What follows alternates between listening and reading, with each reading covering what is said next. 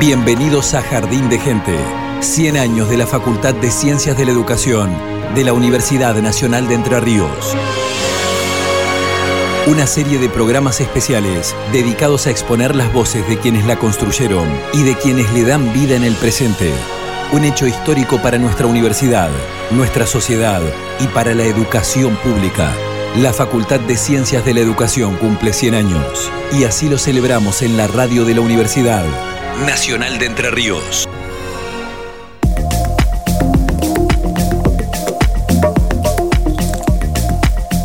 Hola, bienvenidos a Jardín de Gente, el programa de la Facultad de Ciencias de la Educación de la Universidad Nacional de Entre Ríos. Aquí estamos junto a Pablo Russo. ¿Cómo estás, Pablito? ¿Qué tal, Evangelina? ¿Cómo estás?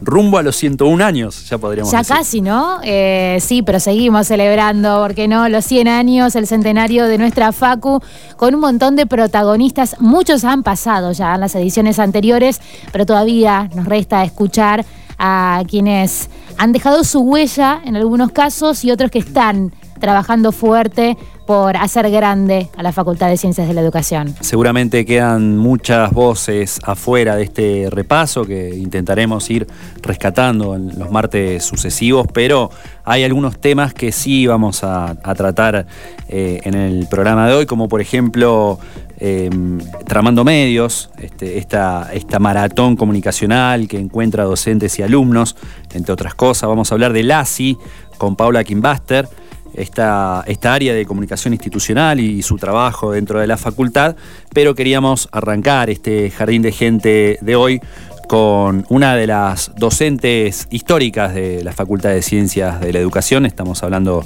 de la profesora Alicia Entel, quien es investigadora, periodista, eh, investigadora en comunicación y cultura, y que en, la facultad, en la Universidad Nacional de Entre Ríos, eh, es docente de comunicación y cultura. Y ya mismo la saludamos, no perdemos más el tiempo en decirle hola, Alicia Entel. Hola, mucho gusto, querida gente. Lindo escucharlos. Aquí estamos de celebración aún. Septiembre ha marcado el centenario de la Facultad de Ciencias de la Educación y obviamente es importante incorporar tu, testimonio, tus recuerdos también, qué es lo que se viene a la mente eh, cuando se habla de celebración, de festejo de una alta casa de estudios como esta. Mira, yo tengo recuerdos muy lejanos, cercanos, inmediatos. todo, porque la verdad que estuve muchos años. Por un momento, eh, vos pensás que a mí me había convocado a em, hacer un curso en la facultad, la que había sido decana hace muchísimos años, que se llamaba Marta Uranga. y y em, fui porque era una carrera entonces que se llamaba de Ciencias de la Información. Claro. Y mm, yo. Antes del 85, entonces. ¿Cómo? Fue previo a 1985 lo que estamos hablando. Claro, claro, justamente. Mm. Eran las, incluso un momento de, de, de fines de la dictadura, un momento donde había mucha sed de apertura y al mismo tiempo todavía estábamos bajo el yugo, era una cosa muy, muy dura. Y cuando me convocaron, porque bueno, yo había tenido también situaciones difíciles en la dictadura, pero ya para ese momento estaba en Argentina, me, eh, me convocan y me dice, bueno, estas ciencias de la información, eh, podés dar un seminario, pero al mismo tiempo tenemos que empezar a cambiar este plan de estudio. Viste que siempre se propone, bueno, hay que mejorar, hay que hacer algo. Así que ahí di el, primer seminario que eh, yo me acuerdo que tuve alumnos, qué sé yo, gente como Juan Manuel o, o, o, chicos que ahora son funcionarios. este Y bueno, y después eh, hubo otro momento, en realidad estuve eh, en, en, un controvertido muy cuestionado primero y cambiado después eh, la elaboración del primer plan de estudio de la carrera de comunicación social. Hemos, hemos hablado con, con otros integrantes de, de aquella época, el trabajo que significó eh, ese plan de estudios y, pensar en, una carrera como la que hoy tenemos, ¿no? la, comunicación social. Eh, más allá de aquel primer seminario, ¿en qué momento, Alicia, pasaste realmente a formar parte de, la universidad? Y, de claro, después, eh, en la, ya en la época de, bueno, Marta Benedetto era la secretaria, después pasó a ser la decana, y en el marco de ese nuevo plan de estudio que habíamos hecho, eh, que era, era, te digo, como para, porque cada uno traía su acervo, sus ganas de hacer cosas. Em, eh, me convocaron primero para eh, dar teoría de la comunicación. En realidad no comunicación y cultura, sino teoría de la comunicación.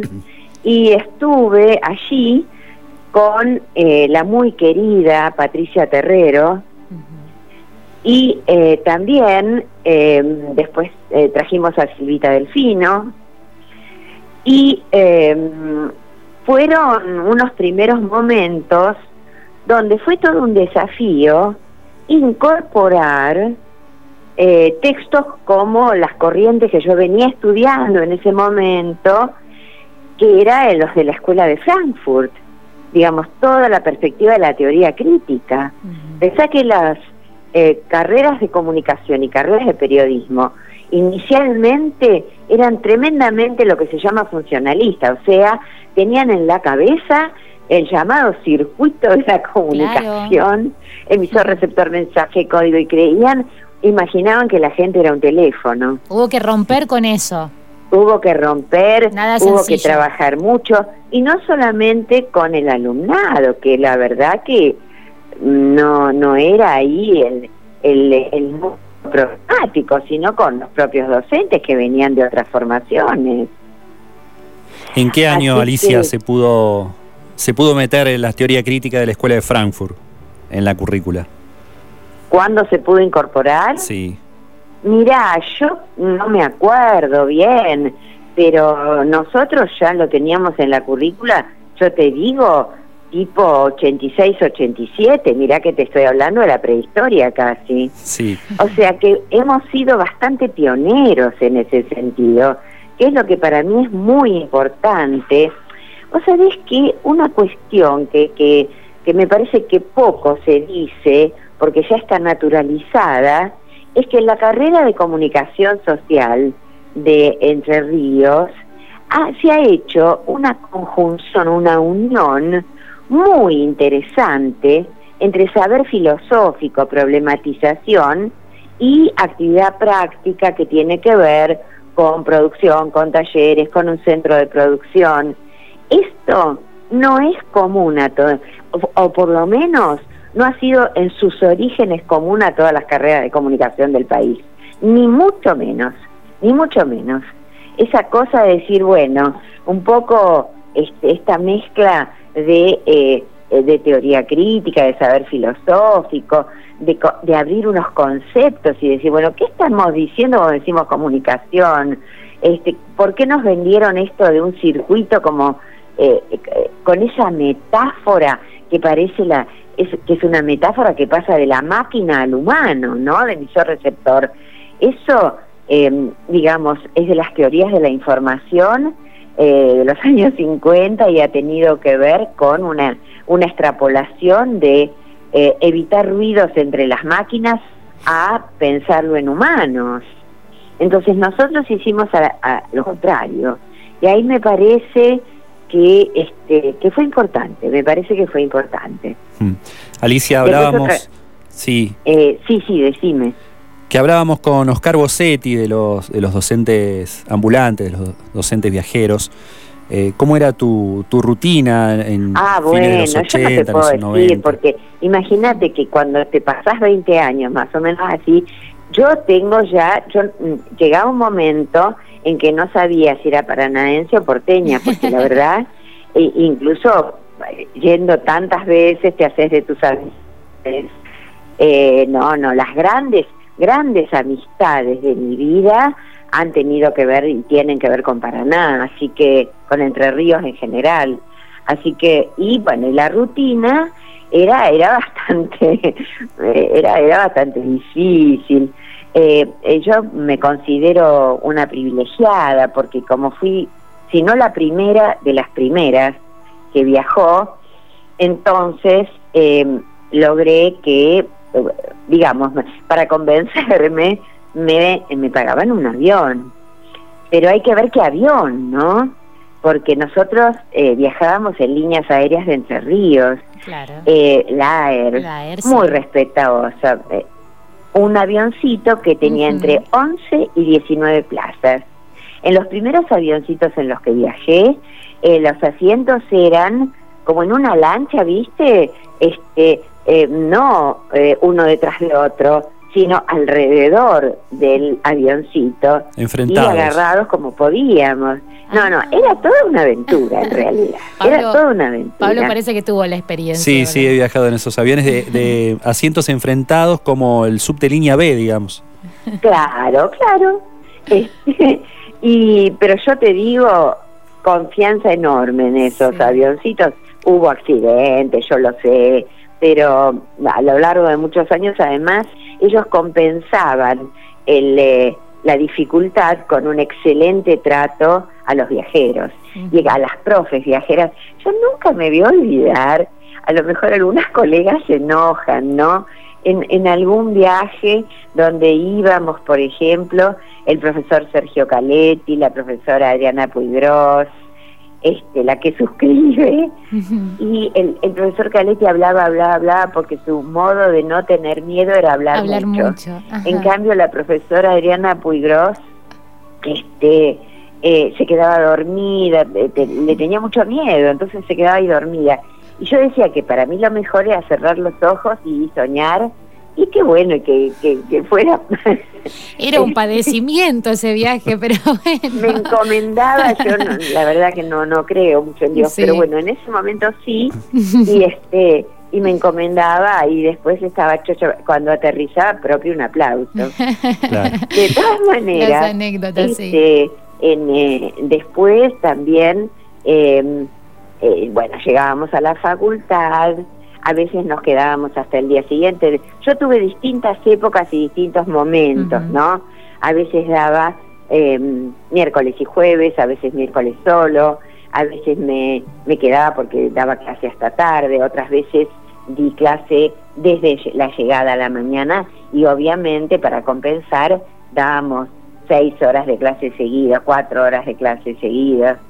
Pero además, eh, a mí me tocó una algo que, bueno, yo no sé si la facultad tuvo confianza en mí o lo que sea, porque yo hacía muchas otras actividades en la facultad además de dar clases.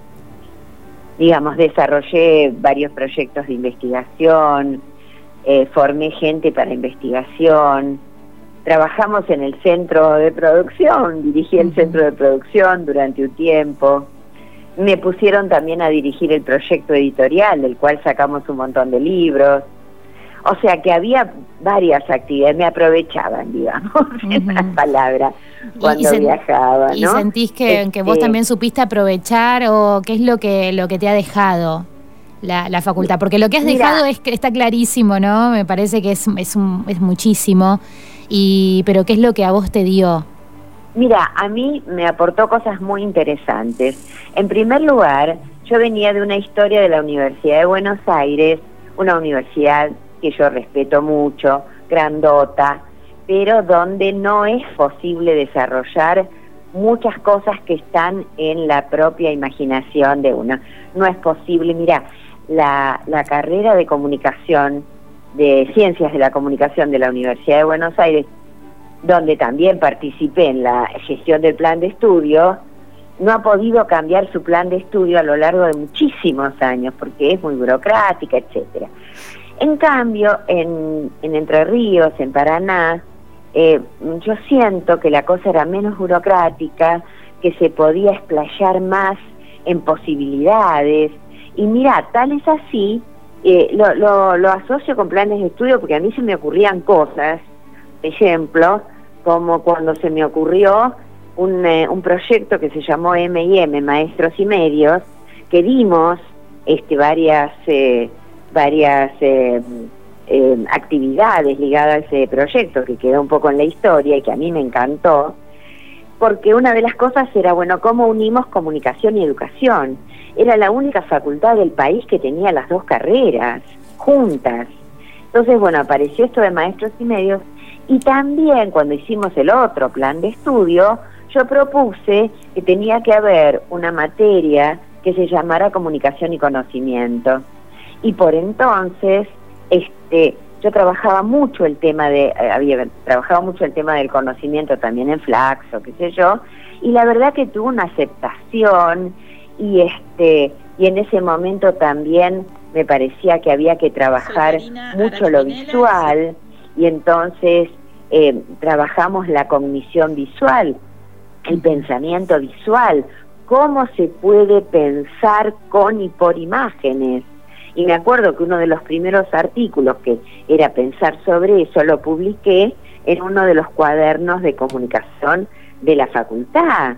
Así que a mí sí me dio muchas posibilidades, muchas posibilidades de decir, bueno, esto lo conversamos y cómo lo haríamos y cómo se podría concretar. Y charlemos con los alumnos y veamos con el centro. Y era una cosa que existe. Lo mismo este, ha sido la, la primera carrera que tuvo una orientación en comunicación y cultura. Eso no se podía hacer en ningún otro lugar y sí se pudo hacer en, en Entre Ríos, ¿no? Que todos nosotros decíamos, pero ¿cómo vamos a pensar la comunicación sin los procesos culturales? Más, yo eh, después tuve un momento en el que hice una maestría en Misiones, la maestría en antropología, que este, me acuerdo haberle recomendado históricamente a Patricia Fasano, vos tenés que hacer esa maestría. Bueno, ya no solamente hizo la maestría, se doctoró, todo, ¿no? Entonces, eh, eh, no sé, me parece que son cosas donde em, existía el espacio eh, para idear, ¿no? Y esto yo lo valoro muchísimo, muchísimo, muchísimo. Estamos en comunicación con Alicia Entel, docente de, esta casa, de la Facultad de Ciencias de la Educación y también de la Universidad de Buenos Aires y ahí marcando las diferencias en cuanto a la institución, una institución por ahí abierta, menos burocrática. ¿Qué pasaba Alicia en relación a, los y las alumnos y alumnas? Eh, es, esa diferencia, me imagino, con la masividad de la Facultad de Ciencias Sociales de, la Universidad de Buenos Aires de, venir acá y, tener una relación más eh, directa, más íntima, diría. Exacto. Bueno, yo te digo, no solamente tuve una relación más directa, eh, sino que eh, uno de los objetivos de mi contratación y los concursos que aprobé allí y todo, era porque llamaban a alguien para formar gente. Porque en ese, en, en ese momento, estoy hablando también hasta en los años en los noventas este em, había gente formada para periodismo pero no tanto para comunicación social para las materias de comunicación social así que lo que nosotros nos proponíamos era que pudieran eh, sumarse a las cátedras gente que habíamos estado formando así que em, también he tenido el orgullo de tener excelentes alumnos, no solamente porque eran tragas o lo que sea, sino muy buena gente, solidaria, em, no sé, como con buen trato, respetuosa. Em, y bueno, eh, de hecho, podría decirte que las cátedras en las que estuve y formé, este, eh, han tenido equipos de trabajo que ahora están a cargo de las cátedras y que son, bueno, ¿qué te puedo decir? Este, de Víctor Lenarduzzi, Ana Laura Alonso, este, Gabriela Álvarez, este, la propia decana en algún momento, este, que hemos hecho, eh, trabajado en comunicación y educación, algunos intercambios o cosas juntas. Digamos, esto eh, eh para mí ha sido, ha sido muy bueno, muy bueno. Y también me parece que ha habido distintos momentos con respecto al alumnado. Llega un momento en que también el, el, alumnado cambia, se torna o más masivo o con otras preocupaciones, eh, con eh, tiempos que obviamente van requiriendo que los que somos profesores nos actualicemos. Eh, y también eso es muchas veces estimulado por los propios estudiantes que dicen, bueno, y de tecnologías, y cómo lo pensamos, y de este eh, las redes, y qué decimos, ¿no? Entonces, ese estímulo es muy importante. Por momentos, porque hubo distintos momentos, también encontré por ahí algunos chicos, sobre todo en tiempos de crisis, si hay que decirlo, eh, muy preocupados por tener trabajo, ¿no? Muy preocupados por no abandonar la facultad, pero al mismo tiempo buscar estrategias de supervivencia. Eh, acordate que con los años que estuve hubo momentos hermosos y otros momentos donde era, era muy difícil la supervivencia. Eh, entonces, bueno, también eh, en esos intercambios los chicos me iban contando qué pasaba, o momentos con los chicos de Santa Fe, momentos de las inundaciones, digamos, se puede recoger historias de vida que, que, han sido durísimas y los chicos de todas maneras venían a clase o nos contaban, y, y muchas de esas experiencias fuertes también tratamos de que sean incorporadas a los saberes. Bueno, ahora, ¿cómo, cómo, cómo trabajo esto? ¿Qué ha pasado? ¿No? Y eso eh, em, me parecía eh, importante en el intercambio con los estudiantes. Me acuerdo de material fotográfico de las inundaciones, mm. em, porque nosotros también hemos trabajado cuestiones de imágenes y de fotografía, ¿no? Sí, no ser ajenos a lo que le estaba, a las situaciones que estaban atravesando los, los propios estudiantes. No, la facultad no le dio la espalda a esas situaciones y tampoco el personal docente. No, al contrario. Por lo menos en lo que yo sé, ¿no? No, sí, generalizar. Recuerdo, recuerdo muchas situaciones también y, y, es, y es real, es real que eso pasó y, y me parece que es una de las virtudes que ha tenido la carrera. Alicia. me parece muy sensible, ¿no? Sí.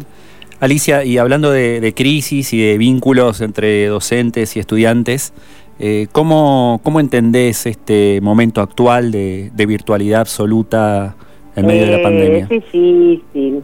Mira, yo, a pesar de que me he jubilado, sigo dando muchas clases. Em, porque, bueno, doy clases acá en, eh, em, de posgrado. Eh, y doy clases de maestría y doctorado y además doy clases de en una bueno en una pequeña institución que armé que se llama Fundación Walter Benjamin. Y, y claro yo justamente con grupos pequeños con mucho mucho trato no seguido etcétera y ahora me encuentro con que bueno eh, somos este una especie de pantalla que que mm, no creo que haya que acostumbrarse, yo no creo que esto haya venido para quedarse total y definitivamente, pero sí se incorpora en este momento de crisis con fuerza y evidentemente eh, va a quedar. Em, yo creo que hay que, mm, quizá lo que te voy a decir es una cosa de puro voluntarismo. Por un lado, em, yo no adscribo a las ideas al estilo, eh, ay, ¿cómo se llama este pensador coreano, Bill Jung-han? Sí. Que bueno, que nos vamos a convertir en una especie de robots todos. Em, porque me parece que en la historia de la humanidad esto no ha sido así. O sea, lo miro en perspectiva histórica, ¿no? Eh, pero por otro lado, Em, se incorporan estos dispositivos que mm, hacen, por un lado, a la lejanía y por otro lado, a tener que reinventarnos. Nos tenemos que reinventar. Em, nos tenemos que reinventar en las gestualidades. Nos tenemos en la y sí, porque a veces en las pantallas solo ves caritas me hace acordar un, un, chiste que, que, lo vi en el Face y que me encantó, que un docente, este, cuando clase con pantallitas, parece que es como este un, un modelo del espiritismo, porque dicen, fulanito, ¿estás ahí? Este, que no te veo y que este pusiste tu pantalla en negro, estás ahí, te escucho, entonces aparece una voz, sí, estoy acá, pero me interrumpieron los chicos, por eso puse la pantalla este, en algo, este, la cubrí, etcétera, etcétera. Sí, eh, yo no creo que esto sea una nueva normalidad. Esto no es normal. Esto no es normal. Estamos en un campo minado. Es este, una situación muy difícil. Salir al exterior eh, obliga a pensar en que hay un virus que te puede contagiar. Y entonces este, yo no estoy para nada de acuerdo con esa idea medio loca de que tienen que volver las clases presenciales, sí o sí, porque esto y porque lo otro. No, no, porque lo, lo más importante es cuidar la vida. Ahora bien, dicho esto, eh, y esperando que no solamente vacunas, sino antídotos contra la enfermedad vayan acelerándose, esta hay que tratar de que estos modos eh, puedan articularse. ¿Qué quiero decir con esto? Que hay profes que creen que mm, apretando, poniendo el, el, play correspondiente o el compartir pantalla o lo que sea y hablar al limbo, este, ya está todo. Y esto no es así. Tenemos que repensar la comunicación en términos de la interacción con unos individuos que están en su vida privada haciendo mil cosas, entre ellas escuchándonos a nosotros dar clases, ¿no? Entonces me parece que no solamente tenemos que trabajar en función, yo, yo creo que es muy importante la articulación, que no hay que dejar ningún recurso afuera. Digamos, se llama el teléfono, se llama la pantalla, se llama el WhatsApp, se llama el Face, se llama el no sé qué, todos. Hay que tratar de articularlos y no uno solo. Por supuesto, con las aulas virtuales, como tienen ustedes, que otros lugares no las tienen, ¿no? Pero, y la bibliografía, y, subir las lecturas correspondientes, pero también subir los haceres correspondientes, ¿no? Las producciones, este, todo aquello que pueda enriquecer y me parece que tenemos que dar a esta situación poner énfasis en la exageración de la comunicación. Como natural. Estaba, tengo un, un, ejemplo, eh, estaba con, tengo un maestrando que aparte de ser gerente de un banco, miren lo que les digo, es mago. Hola. Sí, sí. Ah, estamos, atentos. Ah, perdón, perdón, porque por momentos parecía que se escapaba. Bueno, este es mago, sí, hace eh, hace arte de magia en fiestas infantiles, le encanta. Y entonces está haciendo su tesis de maestría sobre todo lo que tuvieron que sobreactuar él y otros magos en momentos de crisis. Momentos de crisis que puede ser intentar eh, hacer eh, reír a niños en tiempos de guerra o intentar eh, en este momento pasar todo a pantalla, el ilusionismo, y ver con qué recursos y cómo. Entonces yo le decía, bueno, pero ¿sabes qué? Es como cuando si yo veo una película y adentro de la película hay un mago. Me dice, no, porque yo le tengo que hacer ver todo el tema de la... Tengo que eh, lograr la ilusión lograr la credibilidad, ¿no? Y entonces tiene como que inventarse y reinventarse y exagerar porque los cuerpos están ausentes. Y ese es el gran desafío. Por eso digo que esto tiene que ser compartido hoy, compartido con otros recursos. Y el día de mañana, cuando no tengamos esta imposibilidad de circulación, obviamente compartido con los cuerpos. Aunque sea cada pero compartido con los cuerpos porque si no, sí estamos minando la condición humana. Alicia Entel, eh, una reflexión más eh, te vamos a pedir porque eh, como directora de la Fundación Walter Benjamin, justamente hace algunos días, el 26 de septiembre, se cumplieron 80 años de la muerte de Walter Benjamin en ese pueblo de frontera de Cataluña, ahí entre, entre España y Francia, en Portbou, cuando escapaba de la Gestapo. Y, bueno, decidió poner fin a, su vida, esa es una de las hipótesis la, la, más, la más firme, evidentemente. Eh, no llegó a, reunirse con, con sus colegas de, la escuela de Frankfurt, con Adorno y Jorge Heiner, que lo esperaban, en, Estados Unidos. Eh, a, 80 años de, la desaparición física de este gran pensador y ensayista de, la primera mitad del siglo XX, ¿cuál es la, vigencia de su pensamiento? Es, eh, si me lo preguntás, te digo más vigente que nunca más vigente que nunca, no solo para la cultura del homenaje, porque hay muchos medios que se han acordado, y nosotros mismos hicimos un pequeño texto, etcétera, etcétera, sino eh, la característica de visionario que tenía Benjamin y además visionario en, lo que iba a pasar, ¿no? Tal como eh, esta, esta, esta línea del capitalismo que va a arrasar con la humanidad y que lo expresa también este cuando lee el cuando mira el cuadro de Paul Klee, no solamente eso, sino además él inventa un modo de pensamiento, ¿no? Un modo de pensamiento que es extraordinario porque eh, corta con toda una tradición de la argumentación filosófica cartesiana.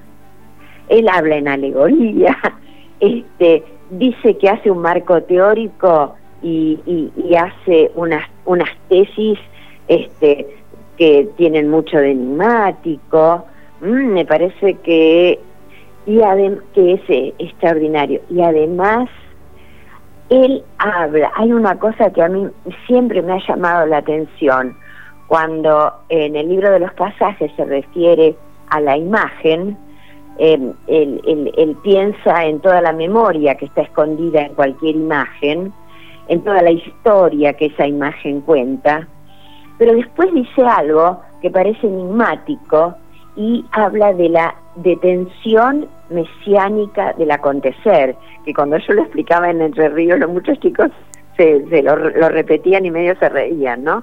Este, ¿Qué es detener? Detener el tiempo. Y vos fijate lo que nos está pasando, que vivíamos una, un acelere total y de pronto la Tierra, un virus, proveniente, dicen, de algún animalito, nos hizo detenernos y detuvo el planeta. Así que a mí me parece que él lo anticipó. No necesariamente en relación con un virus, sino que si seguíamos así, bueno, o el exterminio o este paremos, como dirían los futbolistas paremos la pelota, digamos, ¿no?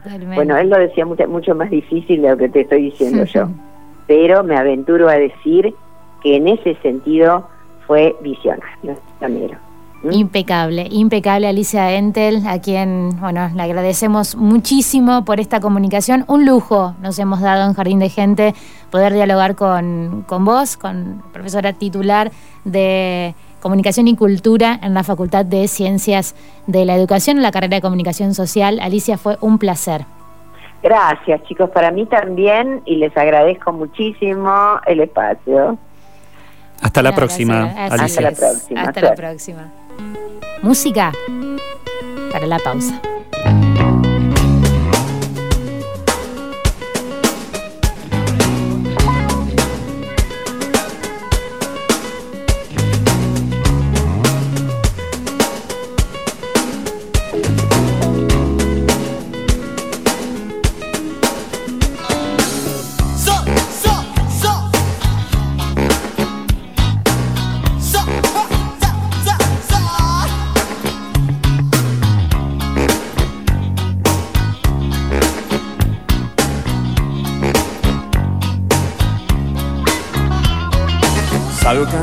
Sin rumbo en un día cualquiera.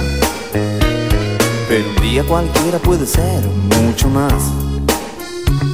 Hacia la parte de atrás del cementerio, cruzando el parque, llego a un bar.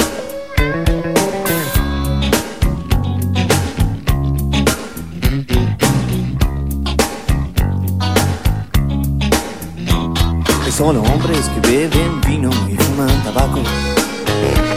Pero en el aire hay algo especial. Es pleno invierno, pero una ola de calor invade. Como sucede a veces a toda mi ciudad.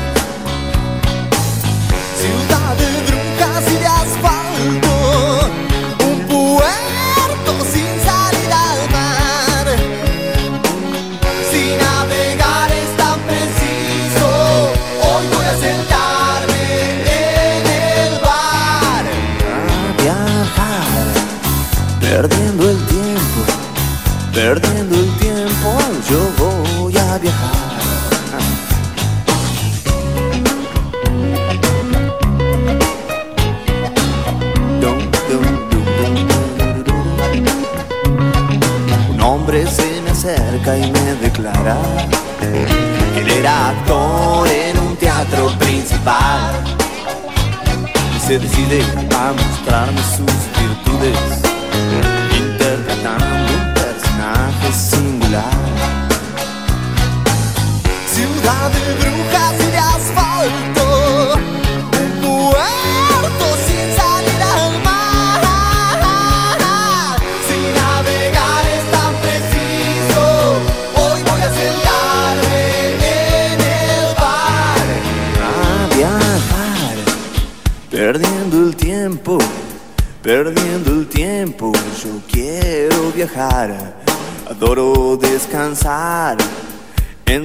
gente, charlar o dibujar, sentado en cualquier bar, en cualquier lugar.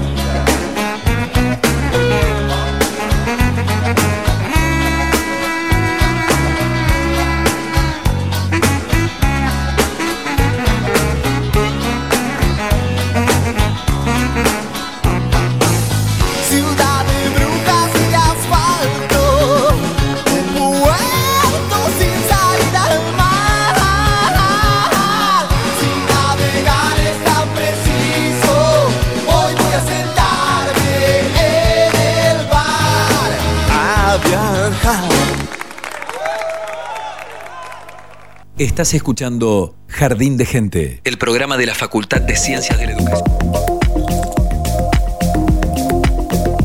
Tramando Medios es un encuentro entre estudiantes y docentes de diferentes niveles educativos en el que también intervienen artistas locales, aprendices de talleres populares y representantes de gremios y de movimientos sociales y se ha ganado un espacio importante dentro de la facultad.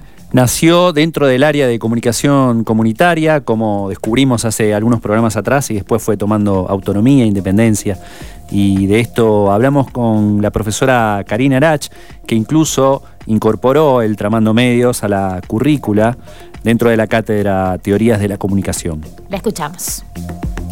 Soy Karina Arach Minela, licenciada en Comunicación Social, egresada de la Facultad de Ciencias de la Educación y también magíster en Gestión Cultural. Éranse los 90. Bueno, ingresé a la facultad en el año 90. eh, en el año ese que ingresamos nosotros, este, fuimos cerca de 300 ingresantes. Era un momento en el que la comunicación iba batiendo récord año a año en la cantidad de ingresantes que tenía. Era una carrera como justamente ahí, en podio hacia arriba. Ingresé a comunicación pensando en que el camino me iba a llevar después de la tecnicatura a seguir cine en Buenos Aires, que era la carrera que quería hacer, pero que no me animaba a ir a Buenos Aires a los 18 años. Pintó el amor. Pero bueno, después con al poquito de, de pisar la facultad, la facultad me fue enamorando, te diría. Por un lado, en segundo año comencé a trabajar ya como becaria en el área de video del CEPSE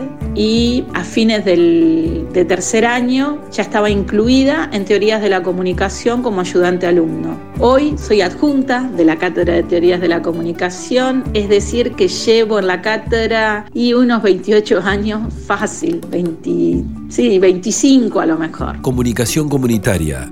El puente. También con el tiempo me sumé al área de comunicación comunitaria. En el 2005 me sumó al área de comunicación comunitaria y a partir de ahí empecé a trabajar y acercarme al mundo de la comunicación comunitaria, popular y alternativa. Justamente me devolvió el sentido político en la facultad y un sentido con un, con un sentido muy claro. Las reuniones para crear. Es así que al poco tiempo, cerca del año 2009 con un grupo de estudiantes. Empezamos a conformar lo que era la línea de medios del área de comunicación comunitaria de la Facultad de Ciencia de la Educación y con este equipo de estudiantes que trabajábamos casi todos los sábados, por la mañana o por la tarde, en largas horas, leyendo, debatiendo y también creando y planificando talleres, surgen al principio unas maratones, que les habíamos puesto ese nombre, que eran maratones de comunicación comunitaria, en la cual en un rato, en dos o tres horas, nos armábamos con alumnos de escuela y teníamos que pensar un producto comunicacional. A las escuelas. Hicimos dos maratones, una maratón en radio en el barrio, en la escuela Bazán Busto del barrio Sol de la ciudad de Paraná y la otra maratón con productos relacionados a los afiches y diabolantes en la escuela San Lorenzo del barrio San Lorenzo de la ciudad de Santa Fe. Intriga y nacimiento. A partir de allí esto nos generó como una intriga de ver cómo funcionaba esta metodología de trabajo que era a partir del debate y de la producción. Y al poco tiempo, en el año 2011, iniciamos el primer Tramando Medios. ¿Qué es Tramando Medios? Tramando Medios es una maratón comunicacional en la que estudiantes de distintos niveles educativos, secundarios y superiores, y también talleres populares, se acercan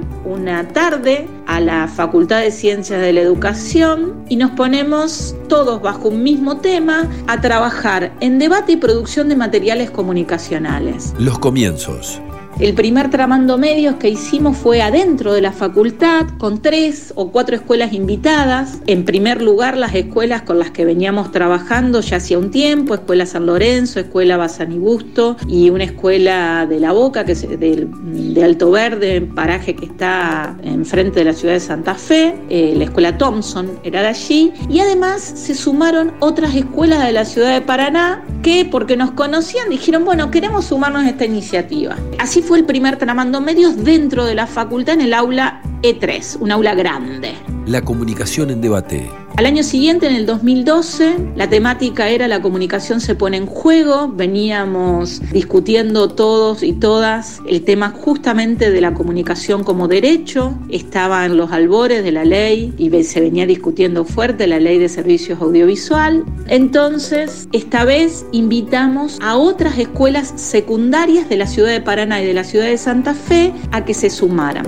Ese año habremos sido 400. A partir de ahí, todos los años se repitió Tramando Medios hasta el año pasado. Este año, por las contingencias de público conocimiento, no vamos a hacer Tramando Medios, pero todos los años fuimos repitiendo esta maratón que apunta justamente al debate y a la construcción colectiva. Y además, este debate no se hace con aquel o con aquella que es igual a mí, sino que lo que originamos es que los grupos conformados al azar, en el cual nosotros como facilitadores de la tarea mezclamos a todos esos jóvenes que vienen de, aldeas vecinas de la ciudad de Paraná, que vienen de la ciudad de Santa Fe, que vienen de ciudades de la provincia de Entre Ríos y de ciudades de la provincia de Santa Fe, se mezclen todos con todas y armemos grupos bien heterogéneos para que valga la pena el debate. Entonces tiene cuatro instancias, tiene el tramando medio. A ver. Hay una primera en la que tiene más que ver con un momento lúdico, en el que movemos el cuerpo, nos mezclamos y aflojamos tensiones. Luego un momento en el que empezamos a debatir el tema, según los años hay una temática diferente que ya tiene construido un eslogan. Y un tercer momento que es la producción propiamente dicha, que pueden ser stop motion, que pueden ser video minutos, que pueden ser historietas,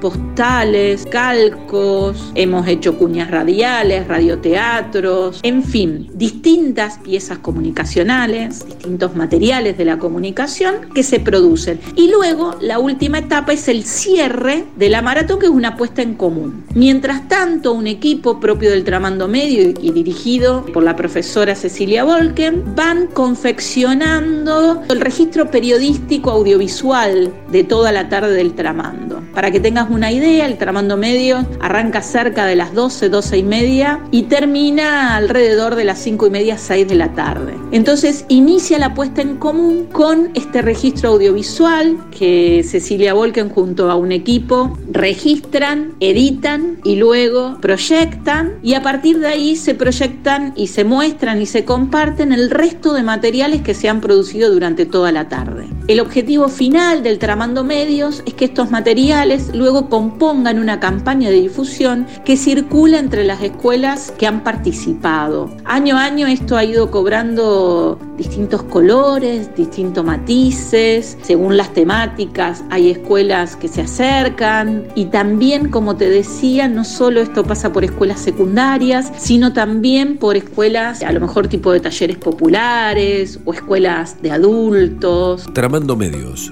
un dispositivo lúdico y viajero el Tramando Medio hasta el 2017 fue parte del área de comunicación comunitaria y a partir del, 2017 Tramando Medios además es difusión de carreras. ¿Por qué? Porque hay otro elemento que generó el Tramando Medio como proceso. Insisto, fue un proceso largo en el que trabajaron en esa confección más de 30 alumnos y alumnas de la Facultad de Ciencias de la Educación y también de otras facultades que se acercaban a sumar al Tramando Medios. El Tramando Cobró una forma, además de la maratón comunicacional que se hace una vez al año en la puerta de la facultad, cobró la forma de dispositivo lúdico viajero. Esto que es una mochila que traslada esa tecnología a partir de tutoriales, materiales, un tablero, un dado, o sea, algo bien lúdico, y va visitando las escuelas de la provincia de Entre Ríos y también de la provincia de Santa Fe. Con esta mochila fuimos recorriendo las escuelas y es a partir de ahí entonces que esta mochila también nos sirve como excusa de vínculo entre la facultad y las escuelas secundarias y por eso también está enmarcada en el área de difusión de carreras que pertenece a la Secretaría de Extensión y Cultura de la FCEDU.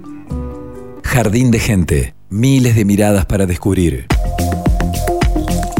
es momento de ocuparnos de otras de las áreas que tiene la Facultad de Ciencias de la Educación y es en nada más y nada menos que el área de comunicación institucional, que hoy está jugando un rol fundamental en este contexto de pandemia, imagino, Pablo, ¿no? Exactamente, porque el área de comunicación institucional nunca para con, sus boletines, sus comunicados, su, espacio en la, en la, página oficial de la Facultad de Ciencias de la Educación. Y, allí está Paula Kinsvater. Kinsvater. no sé si lo dije bien. ¿Está bien? ¿Estamos aprobados? Están, Evangelina, Pablo? Sí, sí, vamos a ponerle un aprobado con la pronunciación. Kinsvater. No es sencillo, no es, sencillo. Tengo varias versiones del apellido y esta está bastante acertada, así que aprobado. Muy bien, bueno, Paula, ¿cómo, cómo están trabajando? ¿Cómo es eh, en este contexto de pandemia la tarea del área de comunicación institucional? Bueno, nosotros realmente no hemos parado, como, como decían ustedes recién, desde que comenzó todo esto. Eh, el área está muy activa, siempre fue un espacio muy activo, pero bueno, este contexto ha llevado a que estemos continuamente eh, pendientes ¿no? de la comunicación de la facultad. Nuestras tareas principales tienen que ver con, con, alimentar ese portal web de la facultad, las redes sociales y fundamentalmente ser un nexo entre distintos espacios de la facultad. Y bueno, ese ha sido como el, trabajo principal, ¿no? De ser un nexo entre lo académico y las y los distintos integrantes de la comunidad de la facultad. Eh, así que bueno, ha sido un trabajo en conjunto muy fuerte con, con la Secretaría Académica, con la Secretaría General, eh, con esos espacios que, que hacen posible la, la, continuidad pedagógica y bueno, nosotros acompañando en esa tarea fundamentalmente. ¿Cómo se modificó, Paula, el trabajo cotidiano de, de los integrantes del área? Desde em, marzo, digo. Sí, a ver, nosotros teníamos, la verdad, un ritmo de trabajo como eh, muy acostumbrado ¿no? a, la cuestión a distancia y, a trabajar con las tecnologías, en parte porque es parte de, nuestro cotidiano, pero también porque tenemos horarios muy dispares, los distintos integrantes del equipo, entonces como que teníamos una dinámica de, esta, de, grupo de WhatsApp, de, de ir trabajándolo a distancia con mucho Google Drive. y bueno, seguimos profundizando esa, esa dinámica a distancia y haciendo, bueno, lo que hacen todos, las reuniones virtuales y, mucho contacto entre nosotros con el teléfono. Básicamente ha sido esa nuestra forma de, trabajar. Claro. Estamos eh, repasando también los 100 años de, la historia de, la facultad. ¿En qué momento eh, surge el área dentro de, la facultad y qué, había antes como comunicación institucional? Bueno, la verdad que el área es relativamente joven si comparamos con la historia de la facultad, ¿no? En, esos 100 años, la, el área de comunicación institucional recién surge en 2002. Em, surge también con otra idea, ¿no? De lo que de lo que se pensaba en ese momento de la comunicación institucional y que estaba mucho más ligado quizás a, tareas que tenían que ver con la prensa de la institución y a lo largo de los años eso fue transformándose y complejizándose como el propio campo de la comunicación institucional que todo el tiempo estamos revisitando y discutiendo.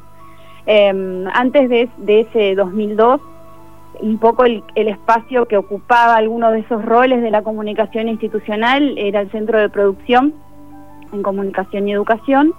Y bueno, de a poquito se fue formando el área de comunicación y hoy contamos con un equipo que tiene eh, cinco personas estables y dos eh, becarias de comunicación con, una participación muy activa en el equipo y, ha crecido muchísimo. Yo creo que en ese sentido el, el, espacio de comunicación institucional es uno de los lugares que más ha crecido en la facultad en los últimos años, sobre todo porque ha tenido una gran participación en lo que es la producción de contenidos. Y cuando digo producción de contenidos, no solo me refiero a la cuestión informativa de las cosas que suceden en la facultad, sino que dio un salto muy importante respecto a la producción también de conocimiento, ¿no?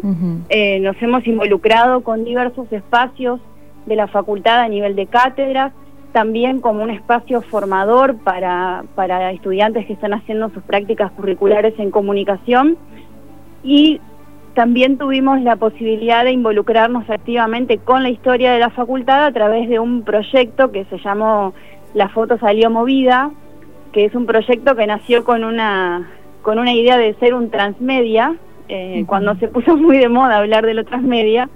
Y bueno, en este momento, si bien ya ese proyecto no, no tiene esa forma original, estamos eh, trabajando en darle forma a todo el material que pudimos recopilar. Es que es muy interesante. la historia de la facultad y bueno, darlo a conocer eh, dentro de poco esperamos. Y se pueden enviar esas fotos porque todo consiste, o sea, consiste en enviar fotos de nuestro paso por la facultad, en alguno de los rincones de la facu, eh, compartirlas. Eh, ¿Esto se está a tiempo o ya cerraron esa convocatoria?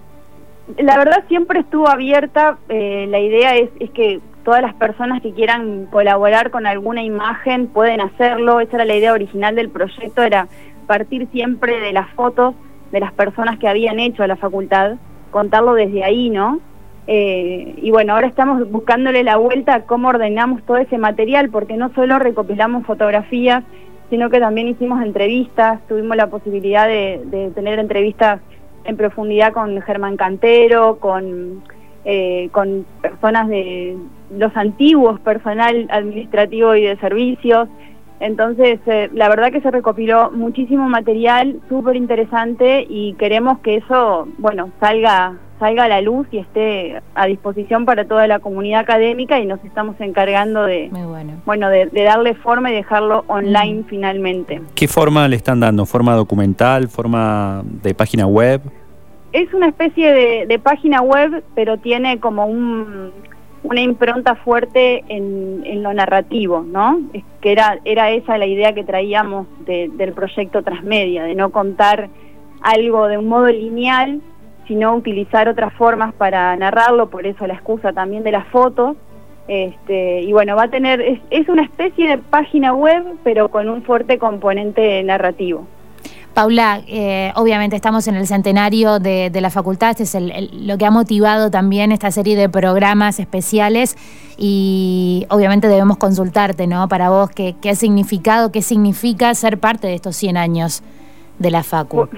Bueno, la verdad es que yo me siento bastante pequeñita eh, al costado de, toda esa historia, si bien hace, hace mucho que estoy en la facultad, porque ingresé en el 2004, ya es un tiempo, digamos, y eh, fui también ayudante alumna, después docente y ahora estoy en el área, entonces si bien hay, hay un recorrido que yo considero bastante importante de mi historia personal, soy muy pequeñita al costado de toda esa historia.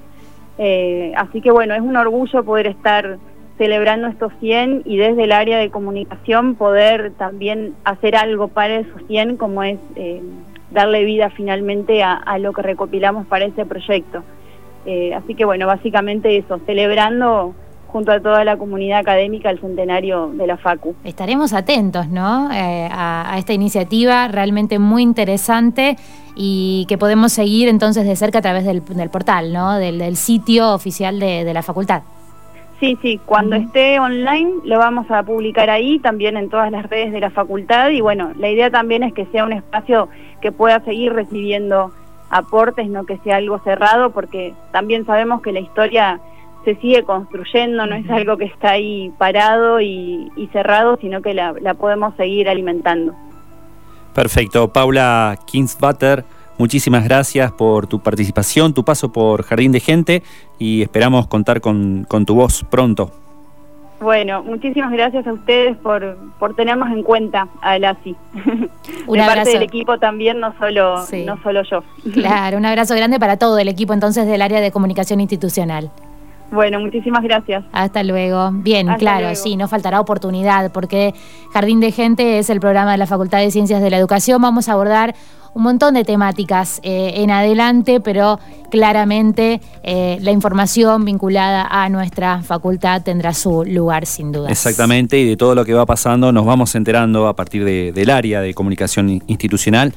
Eh, era Paula Kinzvater quien pasó por Jardín de Gente, antes Karina Arach y un rato antes habíamos arrancado con la profesora Alicia Entel. que nos este, dejó reflexionando, ¿no? Sobre nos dejó algunas, algunas cosas que seguramente retomaremos en las Algunas perlitas y algunas reflexiones importantes, ¿no? Sí, como decía Pablo, para retomar. Pero Jardín de Gente, aquí nos escuchan, ¿no? A, a Pablo, a mí, pero está conformado por un equipo enorme.